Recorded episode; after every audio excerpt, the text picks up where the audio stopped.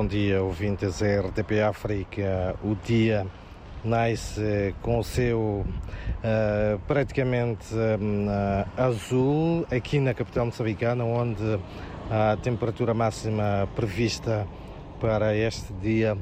é de 32 graus. Para já decorre uh, nos espaços do Conselho Municipal de Maputo o velório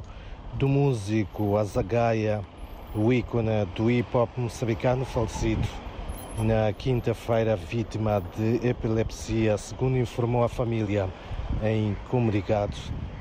Do lado uh, de fora uh, do passos, dos passos do Conselho Municipal de Maputo, muitas centenas de pessoas acompanham a cerimónia através de telas gigantes montadas para o efeito,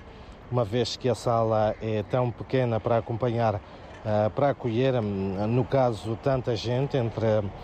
admiradores e amigos que se fizeram ao uh, local para o último adeus ao artista considerado do povo. A cerimónia terá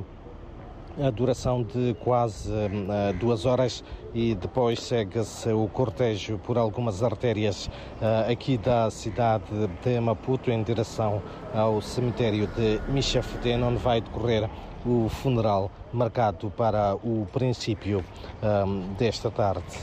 Em outras notas, a dizer que as autoridades governamentais moçambicanas continuam a trabalhar com vista a efetuar o levantamento dos estragos eh, causados pela passagem do ciclone tropical Fred, que uh, matou uh, 10 pessoas, de acordo com um balanço ainda uh, bastante preliminar. As chuvas acompanhadas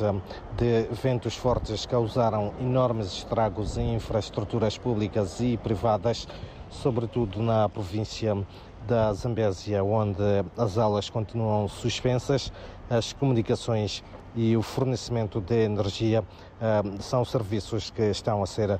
providenciados de forma bastante uh, condicionada. Contudo, o Instituto Nacional de Meteorologia alerta para a contínua queda de bastante chuva em várias províncias, sobretudo das regiões norte e centro de Moçambique. São para já estas